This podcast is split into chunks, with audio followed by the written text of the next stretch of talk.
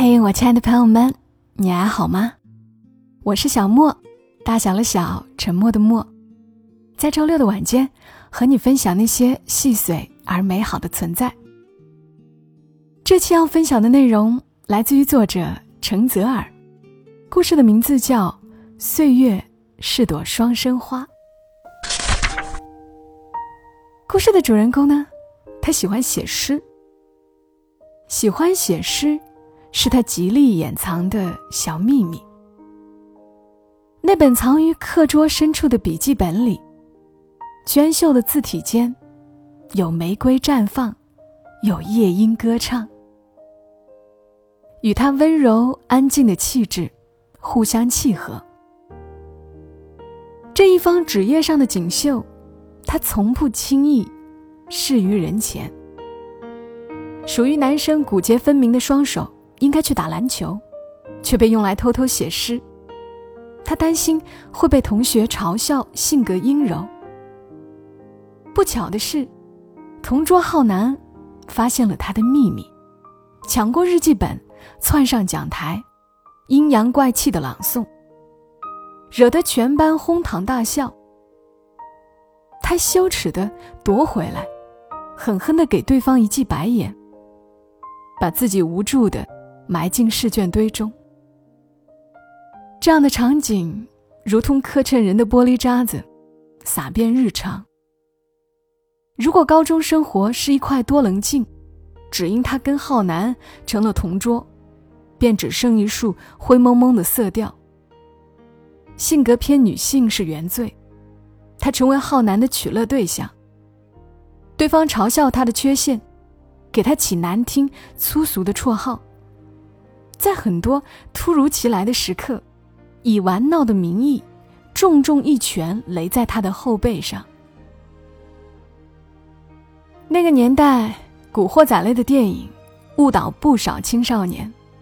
浩南就是人人畏惧的班霸，上课睡觉，下课捣乱，在校外还有一群拽拽的哥们儿。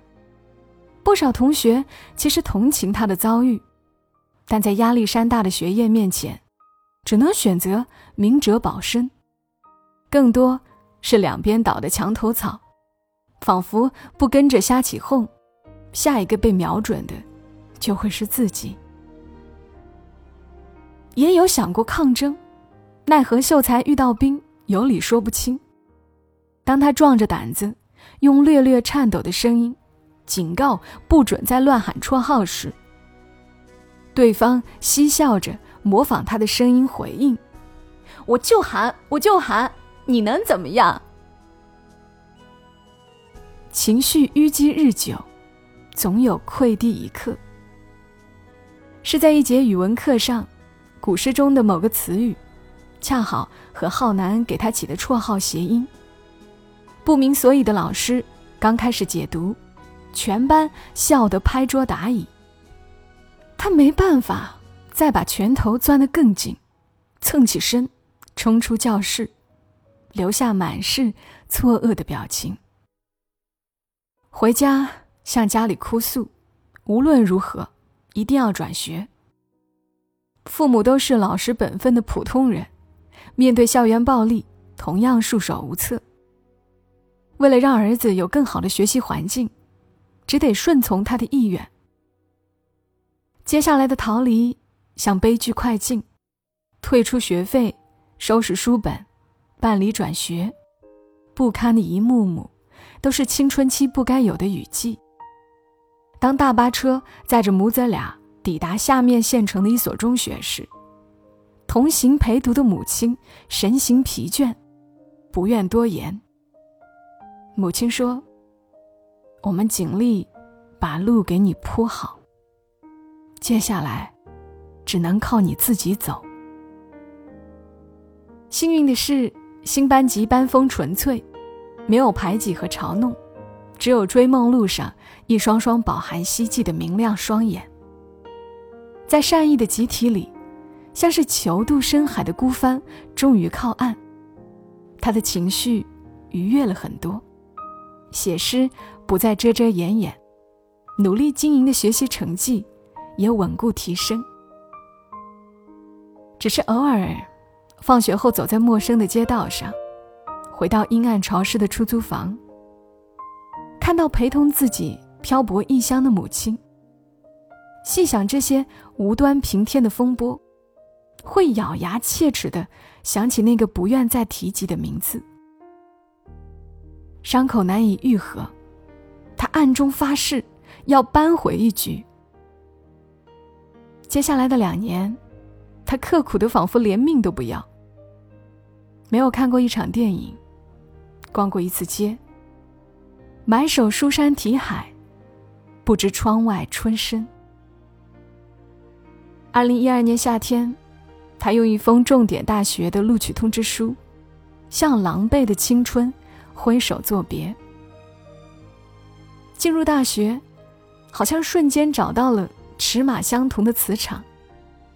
在这个开放、包容、彬彬有礼的集体中，他眉间的忧郁终于散去。阅读、拍摄、运动、交友，与过去一刀两断。红尘试炼，柔弱的书生气如鱼鳞般片片剥落。他学会了穿西装、打领带，更学会了成熟稳重，以及怎样坚强圆融的保护自己。就这样，十年浩荡流过，他已是一名优秀的媒体记者。这些年吃过的苦这样深刻，他不曾有丝毫松懈。人生航班持续向万米高空爬升。一个风雨交加的下午，单位忽然停电，还没写完的几稿被拦腰截断。他无奈拎上电脑，到楼下新开的咖啡厅蹭插座。低着头的服务生端上咖啡，有熟悉的烟味扑面。他抬头一瞥，电光火石间，心脏狂跳。纵使年月久远。但透过服务生太阳穴上的黑痣，他还是单方面认出来，眼前人是高一时的同桌浩南。世事如戏台，当真那么巧？其实四线城市本就不大，商场、医院、电影院，在各种场合不经意重逢老同学，不是稀罕事。但他未曾料想，当初心比天高的浩南，会从事这份职业。且今日，两人是以服务与被服务的尴尬关系，骤然相遇。再不是当年任人欺凌的少年，他的心绪很快平息。透过屏风，偷偷观察正低声下气给食客换烟缸的浩南。同学圈子里。八卦新闻人传人，对方的经历他有所耳闻。从一所职业院校潦草毕业后，他开了一家宠物店。不巧护理死了客人一只名贵犬，赔了一笔不小的钱。又改行开奶茶店，遇上疫情肆虐，营业额骤减。七尺男儿系上围裙端茶倒水，想必是被逼到绝境了吧。曾经他有幻想过，君子报仇，十年不晚。你看，今天连老天爷都在赏机会。他可以随便扯个理由进行投诉，或是按服务铃把人唤来，以轻佻羞辱的笑容招呼老同学。此刻，浩南的尊严之线就攥在自己手中，他只需要轻轻一拽。即能让对方阵痛不已，想想就过瘾。但是当一切水到渠成，只差付诸行动时，他却迟疑了，发觉自己早就不恨了。故人纷纷消散，如同风中落叶。过往罪孽早有生存的残酷，施以惩罚。那些茁壮而年轻的面庞。无论曾经多少恩怨，毕竟都是陪伴过一段青春的同路人呐。岁月是朵双生花，你若作恶，它便凋零去；你若为善，它便绽放莲花。在那个放过别人也放过自己的下午，他最终以默不作声的悄然离去，原谅了一切年少张狂。雨停后，华灯初上，目送那位衣着考究。举止优雅的客人消失在街角。一直躲在吧台后的浩南，终于吁了口气。从迎进那位客人，对方礼貌的向自己说谢谢时，他就隐约认出，这好像是当年被自己欺负过的写诗男孩。饶是曾不可一世，但一颗心历经尘世的打磨去皮。重逢老同学，同样也会柔软。他本来想惊喜的打招呼，加一个微信，邀请下班以后喝两盅去，但话到嘴边又咽下。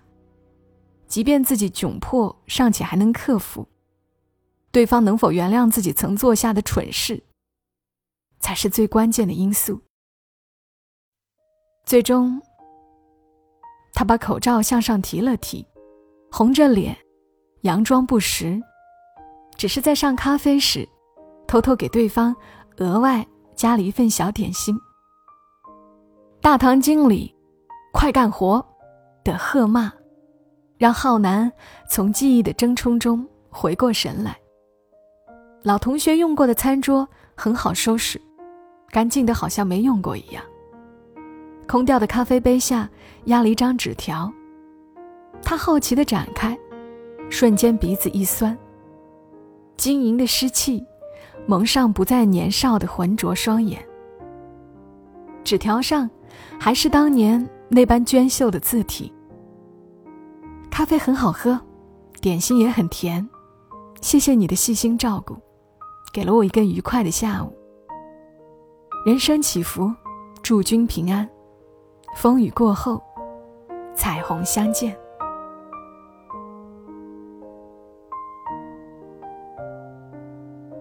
刚的故事来自于作者程泽尔，谢谢他的故事。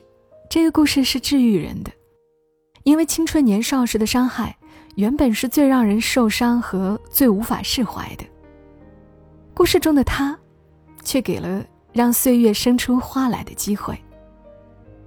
很多事情都可以放长远一点的看，一时的忍辱和一时的得意，都会变得不那么重要了。这期内容读给还在求学的朋友们听。我是小莫，记得要在喜马拉雅上搜索“小莫幺二七幺二七”，就可以找到我。也欢迎你订阅我的专辑《默默到来》，沉默的默，娓娓道来的到来，也是直接在喜马拉雅上搜索就可以找到。这样，下次想听到这个声音，就很容易能够找到我。祝你今晚好梦，小莫在深圳，和你说晚安。